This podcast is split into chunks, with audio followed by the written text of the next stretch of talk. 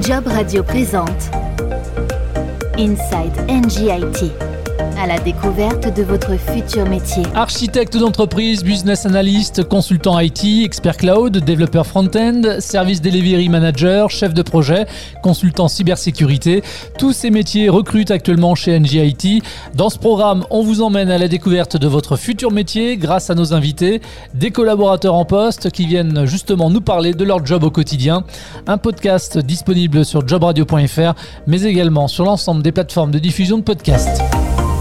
Et pour ce nouvel épisode, nous allons nous intéresser au Digital Workplace d'NGIT avec trois de ses collaborateurs à mes côtés en plateau. Isabelle, Stéphanie et Stéphane, bonjour, bienvenue à tous les trois.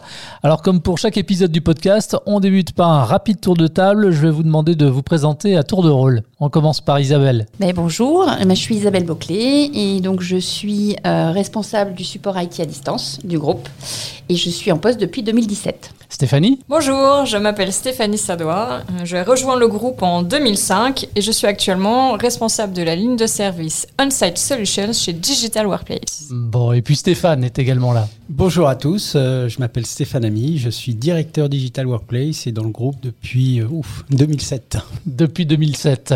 Bienvenue en tout cas tous les trois. Support et déploiement informatique, partage des informations, expérience utilisateur, télétravail, plateforme collaborative, outils de partage et de stockage. On va parler de tout ça. Euh, Stéphane, quelle définition première pourrait-on donner déjà à la Digital Workplace d'NGIT Alors c'est vrai que Digital Workplace, c'est un mot anglais, mais euh, en fait ça veut dire euh, environnement de travail numérique. Son objectif, c'est de mettre à disposition de l'utilisateur tous les outils numériques nécessaires à son activité et les informations de l'entreprise dont il a besoin. Et quelles sont finalement les, différentes missions du, du, département? On a en fait chez NGIT, derrière le mot Digital Workplace, quatre grandes activités distinctes.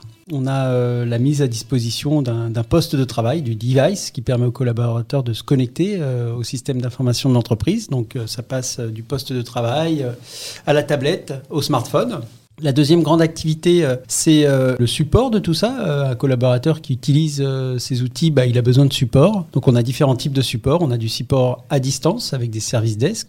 Et puis on a tout ce qui est support à distance dont s'occupe Stéphanie. La troisième grande activité, ce sont les logiciels en fait qui sous-tendent et qui sont installés sur ces devices. Et en particulier la plateforme collaborative qu'utilise le groupe NJ, MS365, qui permet à tous les collaborateurs d'avoir accès à une messagerie mail, à une messagerie instantanée avec euh, Teams, euh, à des espaces de partage, à des espaces de stockage dans le cloud, etc., euh, etc. Donc de nombreux outils. Et la dernière activité, ce sont toutes les activités qu'on réalise sur les sites NG, puisqu'on s'occupe aussi bah, des salles de réunion, des environnements Teams qui permettent de se connecter à distance aux salles de réunion du groupe NG, au système d'impression, puis à tout ce qui est un peu événementiel, puisqu'on a des équipes audiovisuelles qui organisent ce type d'événement, mais pour le compte du groupe NJ, euh, que ce soit euh, par radio, par Teams, euh, à distance ou, ou sur site. Alors, le département Digital Workplace, c'est une addition euh, évidemment de, talents et de compétences, mais est-ce qu'on peut citer justement quelques exemples de métiers que l'on retrouve au sein de ce département? Alors oui, mais il faut savoir avant ça qu'NGIT délivre des services IT pour l'ensemble des entités du groupe. Donc on a euh, une partie de notre activité qui consiste à avoir des relations avec euh, nos entités. Donc on a pour cela un, poste qui est le Customer Delivery Manager, qui est la personne qui est le contact et le, le SPOC pour l'entité qui a des questions ou des sujets adressés sur le Digital Workplace. On a les services Delivery Manager, donc ce sont les personnes qui s'occupent de délivrer les services. On a des experts IT sur un certain nombre de technos euh, que nous utilisons dans le Digital Workplace. Et la, plus grosse de ces technologies sont les solutions Microsoft. Hein. On a des experts sur euh, des technos de ServiceNow, sur les téléphonies euh, mobiles aussi, donc sur iOS, sur Android. Enfin bref, tout un tas d'experts qui délivrent l'activité associée. On a aussi des techniciens de support, évidemment. Hein. Et puis on a euh, des knowledge managers et on a aussi euh, bah, des managers aussi. Bah, il en faut hein, pour piloter tout ça et on en fait J'imagine. J'imagine. Alors justement, puisque vous êtes là aussi pour parler de votre job au quotidien, comme vous avez la parole, Stéphane, gardez-la encore un tout petit peu. En tant que directeur euh, du département Digital Workplace, quelles sont justement vos différentes missions au quotidien et puis à quoi ça ressemble finalement une journée type pour vous? Une journée type, je ne sais pas si ça va faire rêver. Je passe ma journée de meeting en meeting. Voilà. Et quand je n'ai pas meeting, je dépile mes mails. grosso modo, c'est à peu près mon activité. Voilà, bon, faut avoir conscience que, euh, mine de rien, l'activité Digital Workplace chez NGIT, euh, c'est plus de 70 collaborateurs internes, c'est tout autant euh, de prestataires externes, plus tout un tas de contrats d'infogérance de petite taille et certains de grosse taille de plusieurs millions d'euros. Donc voilà, donc il y a une forte activité. piloter tout ça, ça prend un temps forcément très important. Du coup, euh, mon activité principale, bah, ça reste de piloter mes équipes, de piloter mes managers, puisque je, pilote des managers qui eux-mêmes après pilotent un certain nombre d'équipes. Hmm. Et, j'ai la responsabilité finalement de la qualité euh, de service, de tous les services qu'on délivre pour les entités. Et c'est une grosse responsabilité puisque, mine de rien, bah, on délivre euh, du service pour les 170 000 collaborateurs du groupe quand on parle de la plateforme MS365, puisque tous ont accès à cette plateforme. On parle de plus de 60 000 collaborateurs collaborateurs qui ont un poste de travail Skynote. Voilà, on parle de plus de 25 000 collaborateurs qui ont des smartphones et des tablettes. Euh, on parle euh, voilà, de gros chiffres, de dizaines de milliers de collaborateurs qui, euh, si nos solutions ne sont pas opérationnelles, bah, se retrouvent embêtés dans leur travail au quotidien et, et c'est pas possible pour nous. Hmm. Isabelle, on va rappeler que vous êtes responsable du support IT à distance au sein d'Engie IT pour les business units d'Engie. En clair, en quoi consiste là aussi votre job au quotidien? Alors au quotidien, mon job, c'est euh, d'assurer évidemment euh, le delivery. C'est-à-dire, euh, ça veut dire quoi? Ça veut dire qu'il faut absolument qu'on arrive à faire du support dans de bonnes conditions en 24/7. Chaque collaborateur peut appeler ou contacter le support à tout moment. Ça veut dire aussi simplifier aussi la démarche de l'utilisateur parce qu'effectivement, il ne faut pas qu'il perde de temps dans ce genre de sujet IT. Et le job principal, c'est assurer le delivery et évidemment proposer une expérience utilisateur qui soit bonne pour que euh, l'utilisateur bah, puisse euh, faire son job dans de bonnes conditions. Dans le cadre de vos différentes missions, qui sont vos interlocuteurs euh, ce soit en interne ou en externe d'ailleurs Oui, oui bah, j'ai effectivement de l'interne et de l'externe. J'ai euh, évidemment, bah, en day-to-day, on travaille tous ensemble, hein, euh, que ce soit avec euh, mes pairs, avec mon chef, bien sûr. je travaille beaucoup aussi avec mon contrôleur de gestion préféré, avec qui on, travaille beaucoup parce que la finance est un sujet très important aussi dans nos métiers. Euh, je travaille également beaucoup avec les clients, puisqu'effectivement, euh, nous avons des échanges réguliers avec des prospects aussi. Donc, ce que j'appelle un prospect, c'est évidemment quelqu'un du groupe, mais qui n'est pas encore client euh, chez nous. Et puis, bah, en externe, moi, je pilote un prestataire qui représente à peu près une centaine de personnes opérationnelles pour mon activité. Et donc, je travaille beaucoup avec le management de ce prestataire. Alors, Stéphanie, pour moi, le, non-initié, la dénomination de votre métier reste, je vais vous le dire, hein, clairement assez obscure. Vous êtes responsable ligne de proximité support local utilisateur. Vous allez nous expliquer tout ça en, concrètement. Euh, ça consiste en quoi votre job au quotidien? Je pilote toutes les activités euh, Digital Workplace qui ont un lien avec le site des collaborateurs. Les utilisateurs ont un poste de travail, un téléphone, mais il a besoin aussi d'autres services pour travailler sur site. Par exemple, il a besoin d'une imprimante, il a besoin d'aller euh, dans une salle de réunion et se connecter avec des utilisateurs distants. Et puis, bien évidemment, il a besoin d'un support efficace sur site. On va lui livrer euh, de manière rapide un poste de travail, on va gérer ses incidents euh, de manière efficace et lui apporter une expérience utilisateur de qualité. Je pilote également toutes les activités euh, audiovisuelles c'est un métier qui est très riche et qui nous permet euh, d'accompagner les équipes de communication euh, dans leurs activités au quotidien. Je vais vous poser la question à tous les trois, mais finalement, qu'est-ce qui vous plaît le plus dans votre profession, Isabelle? Alors moi, ce qui me plaît beaucoup, c'est justement qu'il n'y a pas de routine. Ce qui me plaît aussi beaucoup, c'est la confiance qu'on met en nous et du coup la possibilité de prendre des initiatives euh, assez facilement. L'idée de pouvoir avoir une vraie liberté d'action, c'est quelque chose de très très important. Et puis euh, l'impression d'avoir euh, un apprentissage permanent sur tous les sujets et l'impression de découvrir des nouvelles choses tout le temps. Surtout que moi, je viens pas de l'IT. On va en parler tout à l'heure. oui. Comme on va en parler tout à l'heure. Donc du coup, moi, j'ai l'impression d'apprendre tous les jours quelque chose de nouveau. Quoi. Stéphanie, qu'est-ce qui vous plaît le plus dans votre profession? D'abord je dirais que c'est euh, la variété des sujets et des challenges à relever. Chaque année, on a des nouvelles choses et on se dit, bah, on va aller encore plus loin, on a des objectifs euh, encore euh, plus ambitieux. C'est également l'esprit et la cohésion d'équipe.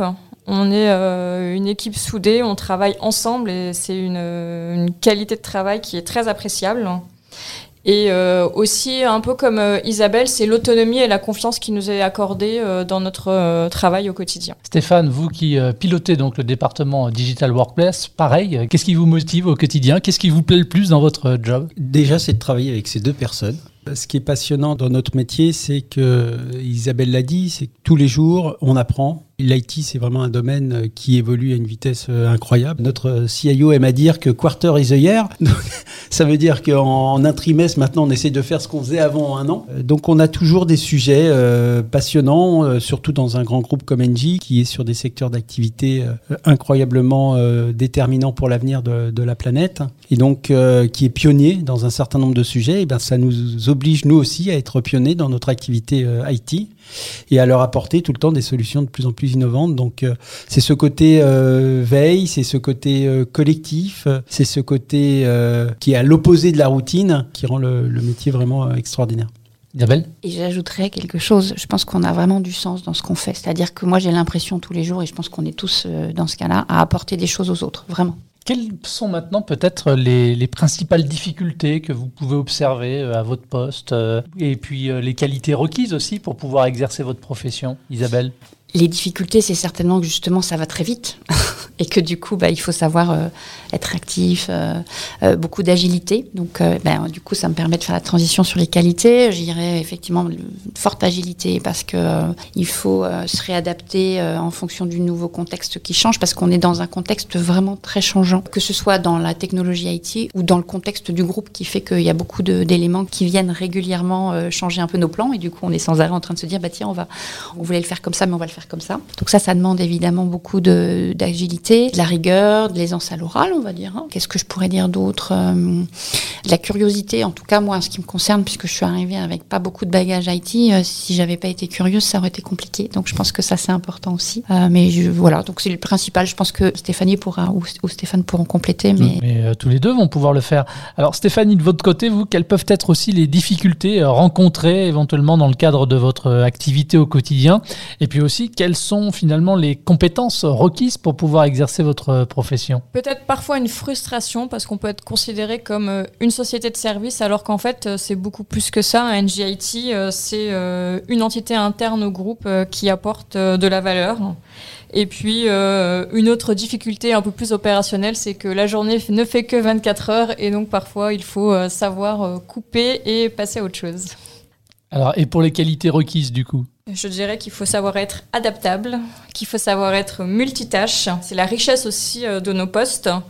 En termes de compétences un peu plus techniques, je dirais qu'il faut être en capacité de pouvoir manager des services, savoir aussi manager et organiser des collaborateurs ou des projets. Et mine de rien, un background euh, informatique IT, euh, ça peut quand même aider, faciliter les choses. C'est un plus. Oui. Stéphane, euh, quelles sont les qualités requises finalement pour pouvoir exercer dans cette profession-là et, et notamment dans votre département? Je pense qu'il faut, il faut être engagé, faut être enthousiaste, faut être euh, débordant d'énergie, faut être motivé, faut avoir envie de travailler en collectif. Voilà, il faut aussi savoir écouter euh, les entités, les clients, leurs demandes, leurs besoins, les comprendre, écouter le marché aussi, puisque comme je l'ai dit, euh, les technos évoluent tout le temps. Comment apporter les meilleures solutions et, il a réalisé toutes ces missions en, en tenant compte de l'aspect financier des choses, en essayant d'optimiser, d'améliorer les services. On va s'intéresser maintenant à votre parcours à tous les trois. Alors Stéphane, vous allez garder justement euh, la parole. Vous, votre parcours depuis le, DESS euh, en informatique à Marne-la-Vallée jusqu'à la prise de, fonction euh, à la direction du département Digital Workplace. Qu'est-ce qui s'est passé? Comment ça s'est passé pour vous? Moi j'ai effectivement un cursus full IT. hein. J'ai fait des études IT, euh, des ESS dans l'IT. j'ai commencé mon travail en tant que prestataire dans une société de services. Déjà pour le groupe, alors qui n'était pas le groupe NG à l'époque, qui était le groupe Suez. Je m'occupais de développer et de construire des applications pour les métiers euh, d'Elio, qui étaient la maintenance, climatisation, chauffage. J'étais vraiment dans le domaine applicatif au départ pendant de nombreuses années. J'ai fait ça jusqu'en 2007. Le groupe a fini par m'embaucher. Voilà, j'ai continué ça euh, en étant responsable d'un domaine fonctionnel applicatif beaucoup plus large. Puis euh, un jour, euh, je ne sais pas ce qui m'a pris, j'ai- sauté le pas. Passé des applications euh, aux infrastructures, ce qui sont des domaines vraiment euh, assez euh, différents dans le domaine de, l'IT. Et je suis devenu directeur des infrastructures de l'entité Cofeli du groupe GDF Suez. Puis il y a cinq ans, j'ai intégré NGIT, j'ai pris la direction du Digital Workplace. En préparant cet épisode, Stéphanie, vous m'avez dit que vous aviez eu un parcours classique en passant par Centrale. Je ne sais pas si c'est si classique que ça. Et puis vous vous êtes tourné vers l'informatique. Quels sont finalement les différents postes que vous avez pu occuper aussi. Oui, en effet, euh, le, le, parcours classique était au sens euh, classe prépa, euh, école d'ingénieur, et puis je suis tombée dans l'informatique un peu par hasard à la fin de mon cursus, et je l'ai plus quitté ensuite. Vous êtes une geek, vous m'avez dit. Peut-être finalement, alors que c'était que l'informatique, c'était pas tant un hasard. C'est vrai que je suis tombée dans les jeux vidéo assez jeune. Je suis une grande fan de Zelda. et puis j'aime aussi euh, les jeux de plateau euh, et euh, la science-fiction, que ce soit au cinéma ou en lecture. Et du coup, pour revenir sur les postes que j'ai occupés, j'ai démarré en tant que chef de projet, déploiement en bureautique. Et ensuite, j'ai occupé plusieurs postes de pilotage d'expertise et de projet bureautique. Je suis passée ensuite dans le domaine infrastructure, où j'ai piloté le maintien en conditions opérationnelles d'applications sensibles du groupe. C'est là d'ailleurs que j'ai fait mes premières expériences de manager. Et ensuite, j'ai été responsable IT du siège d'Engie avant euh, de basculer euh, sur mon poste actuel. Alors maintenant, je vais me tourner vers euh, une ancienne prof d'histoire géo. Mais oui, Isabelle, vous avez finalement un parcours vraiment, on va dire, atypique, hein, avec une maîtrise d'histoire. Comment est-ce qu'on passe de l'estrade de la salle de classe au lycée au pilotage de la performance de la relation client externe chez Engie en 2010 Eh bien, en fait, on passe de la salle de classe du lycée à l'entreprise tout simplement parce qu'on décide à un moment donné que euh, on a envie de faire des, euh, des choses un peu différentes. Puis, euh, comme j'avais un bagage, donc maîtrise d'histoire, oui, mais j'avais aussi un bagage, un diplôme sur la gestion de l'information dans l'entreprise, qui m'a permis, du coup, ça a été un peu mon sésame pour arriver dans l'entreprise. Là, j'ai un parcours effectivement assez varié, on va dire. J'ai même travaillé dans un cabinet d'avocats, si vous voyez un peu le truc quand même. j'ai travaillé chez Motul, où j'ai commencé dans la gestion de l'information transverse, faire du knowledge management, aider les gens à travailler ensemble. Donc ça, ça m'a permis euh, d'évoluer bien et euh, à un moment donné, j'ai passé le pas et euh, je suis passée dans une entreprise, la SS2I, pendant deux ans, dans laquelle j'ai eu l'occasion de faire une mission chez Canal+. C'était juste extraordinaire. J'étais dans la relation client. Et du coup, je me suis occupée de la performance des centres d'appel de Canal+, pendant deux ans, qui a été un petit peu le sésame pour chez GDF Suez. Et depuis 2010, vous avez continué d'évoluer Exactement, j'ai eu quatre postes différents. Le premier poste que j'ai occupé était similaire à celui que j'avais eu chez Canal+. Puis après, j'ai eu l'occasion d'aller faire du marketing pour m'occuper euh, des clients qui voulaient partir et comment les retenir, par exemple. Je me suis aussi occupée euh, de la vente de contrats de gaz et d'électricité en porte-à-porte, ce qui est quand même assez euh, particulier quand même. Et donc là, c'était mon dernier poste avant d'arriver dans l'IT. Et là, dans l'IT, évidemment, j'ai découvert un autre monde encore. Alors, vous avez également ce, point commun, c'est d'avoir évolué au sein d'Engie. Ça explique aussi cette longévité, puisque vous êtes en poste, enfin en tout cas dans le groupe, depuis un certain temps, chacun d'entre vous. Alors oui, clairement. Enfin, euh, le fait de pouvoir euh, passer d'un sujet à un autre euh, et d'avoir pouvoir nourrir en fait ce besoin d'apprendre, ce besoin de découvrir et, cette nouveauté, oui, c'est clair, c'est clair. Après, je pense que ce qui est important aussi, c'est d'avoir la curiosité sur beaucoup de choses, quoi, sur beaucoup de sujets en fait, hein. parce que le groupe est fait de telle façon que la mobilité interne, elle est vraiment promue. Stéphanie, même chose, cette longévité au sein d'Engie, vous l'expliquez comment? Alors d'abord la filière informatique en tant que telle, elle évolue tellement qu'elle permet de euh, découvrir des nouvelles choses et d'aller euh, relever des nouveaux challenges ou euh, d'évoluer. Donc ça, c'est déjà hein, quelque chose qui est très enrichissant. Et puis effectivement, NGIT au sens large, le groupe, permettent d'évoluer et créer des passerelles entre les domaines fonctionnels. Et ça, c'est très intéressant pour un collaborateur de savoir que quand il arrive dans un groupe, il va pas être cantonné à un seul poste, mais qu'il aura la possibilité d'évoluer au cours de sa carrière. Stéphane, justement, la possibilité de subgrader comme ça, de pouvoir gagner en compétences, de pouvoir évoluer professionnellement, ça évite quelque part de tomber dans une forme de routine et peut-être ça explique cette longévité. Euh, vous êtes d'ailleurs un bon exemple de longévité au sein du groupe.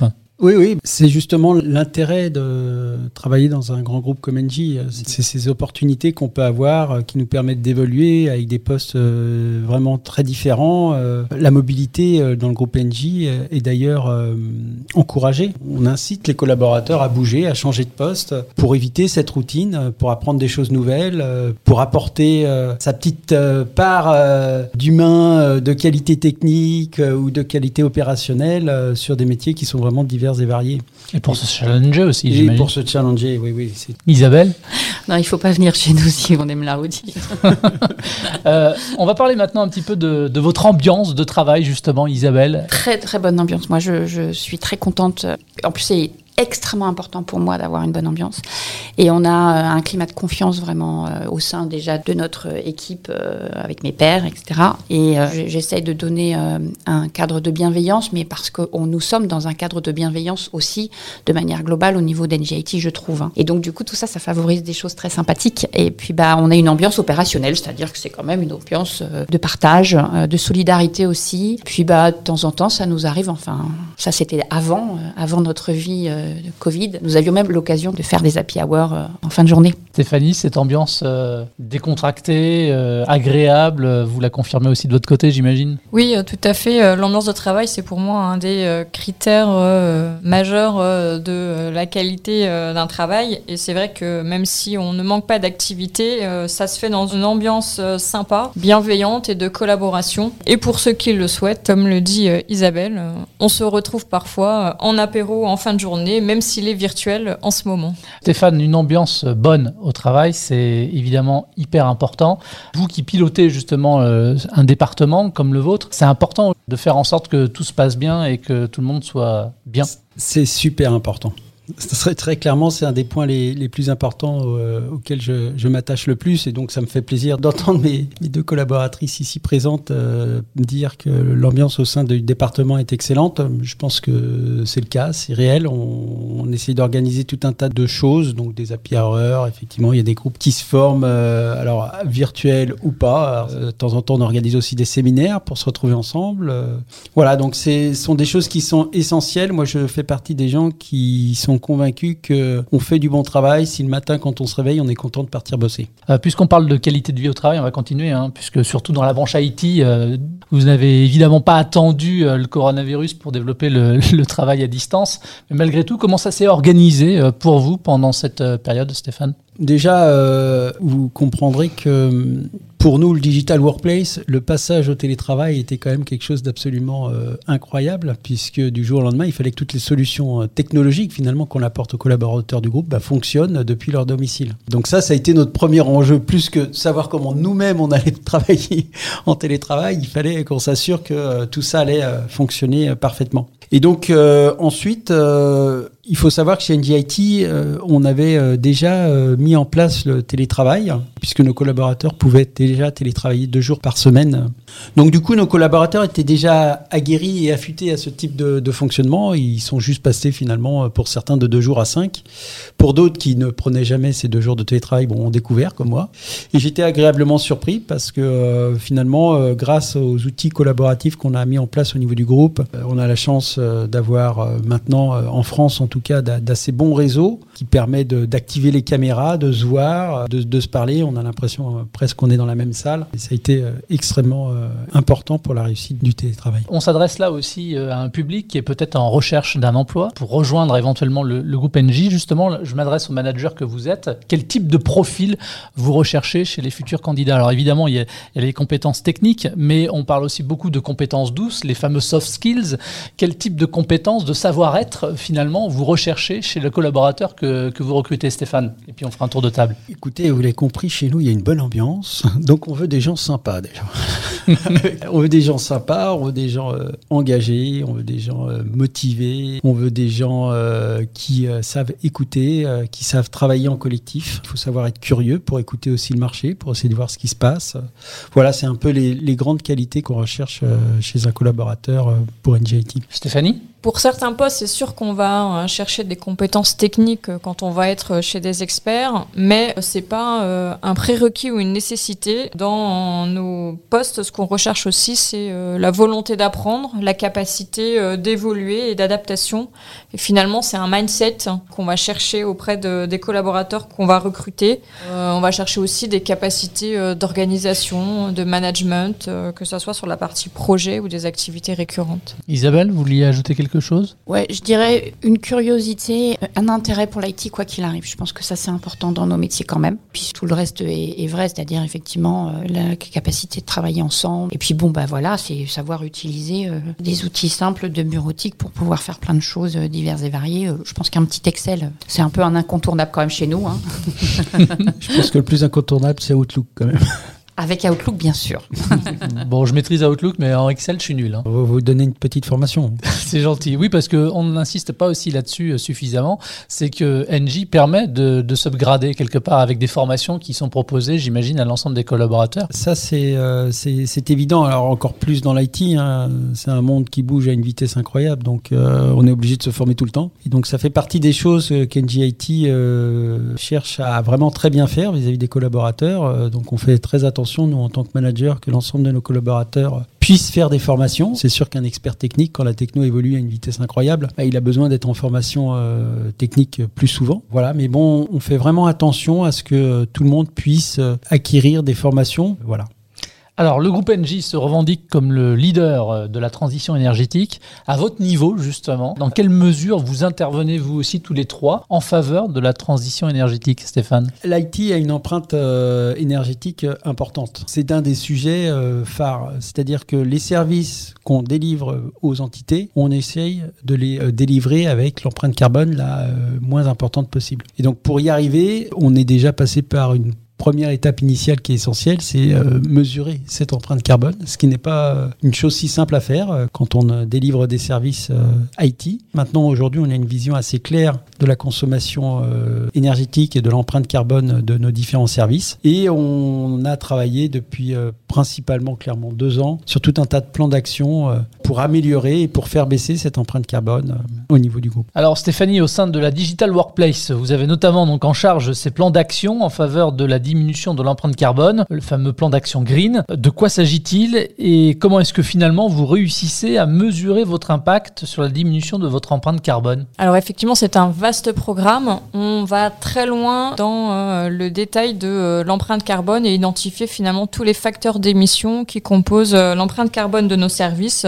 que ça soit la fabrication des PC, leur utilisation, leur fin de vie, mais également l'empreinte carbone de nos équipes, de nos infrastructures et cette étape-là, elle est très structurante parce que déjà, ça nous permet d'avoir des métriques qui nous permettent de sensibiliser et euh, de partager ceci auprès de nos collaborateurs et des entités du groupe. Elles sont ainsi conscientes de l'empreinte de leur digital workplace, de l'ensemble de leur environnement de travail. Une de nos actions phares, c'est la mise en place d'une offre qu'on a appelée Skynote Green, qui permet de prolonger l'utilisation de nos postes de travail. Et ainsi, euh, les collaborateurs peuvent utiliser leur poste de travail plus longtemps, même après euh, l'amortissement comptable du PC. Et ça, c'est un vrai plus pour nous. Un PC qui est gardé un an de plus par un collaborateur, c'est 95 kilos de CO2 économisés par an. Et donc, euh, ça commence à faire une jolie somme quand on sait qu'on a plus de 6000 postes qui sont concernés par cette offre de service. C'est un des exemples d'actions qu'on a mis en œuvre et qu'on continue à développer au sein d'NGIT Alors cette question, je la pose à chacun de mes interlocuteurs qui viennent témoigner dans ce podcast. En dehors d'un slogan, ça signifie quoi pour vous exactement Act with NG, Isabelle? Act with NG, c'est incarner au quotidien euh, ces valeurs du groupe euh, qui sont euh, notamment le green.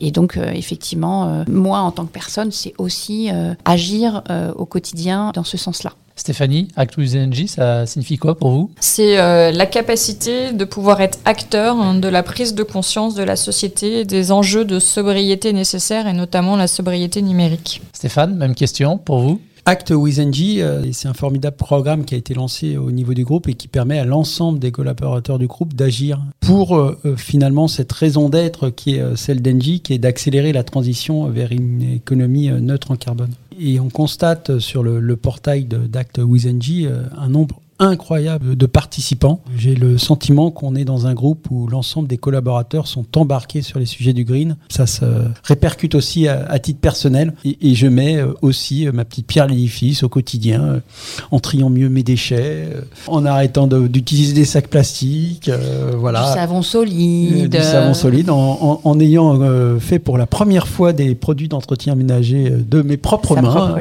voilà. ce sont des petits gestes qu'on réalise au quotidien, mais qui sont, euh, à mon sens et au sens de l'ensemble des collaborateurs d'Engie, j'en suis sûr, des gestes importants pour l'avenir de la planète. Ce sera ma dernière question que je vous pose à tous les trois. Comment est-ce que finalement vous définiriez votre engagement au sein d'Engie IT, Stéphanie? Pour moi, euh, l'engagement que j'ai vis-à-vis d'NGIT, c'est euh, la capacité de pouvoir œuvrer à la stratégie, à la performance du groupe, tout en respectant mes valeurs. Isabelle C'est effectivement euh, donner tout mon engagement et ma motivation autour des sujets euh, stratégiques pour NGIT en effet. Et c'est d'autant plus facile que euh, j'ai des valeurs communes avec NGIT comme euh, l'audace, comme euh, l'innovation, comme la bienveillance aussi. Du coup, euh, tous ces sujets-là me permettent effectivement de me retrouver au travers des valeurs de NGIT et, qui me donnent encore plus envie d'œuvrer au, au quotidien et de m'engager au quotidien. Stéphane Bah, mon engagement au sein d'NGIT, euh, c'est à titre personnel le sentiment de travailler pour un grand groupe dont la raison d'être me parle, euh, me motive. C'est me mettre au service de la transition énergétique qui est absolument vitale pour l'avenir de notre planète. Merci à tous les trois d'avoir euh, participé à cet épisode. Si vous souhaitez euh, vous aussi rejoindre le groupe NJ et sa filiale NJIT, vous pouvez retrouver l'ensemble des offres du groupe sur le site internet job au pluriel.nj.com. Ça s'appelle Inside NJIT à la découverte de votre futur métier. Vous pouvez retrouver ce programme sur l'ensemble des plateformes de diffusion de podcasts en intégralité également sur jobradio.fr. Merci à tous les trois. Merci. Merci. Merci. Job Radio vous a présenté Inside NGIT, à la découverte de votre futur métier.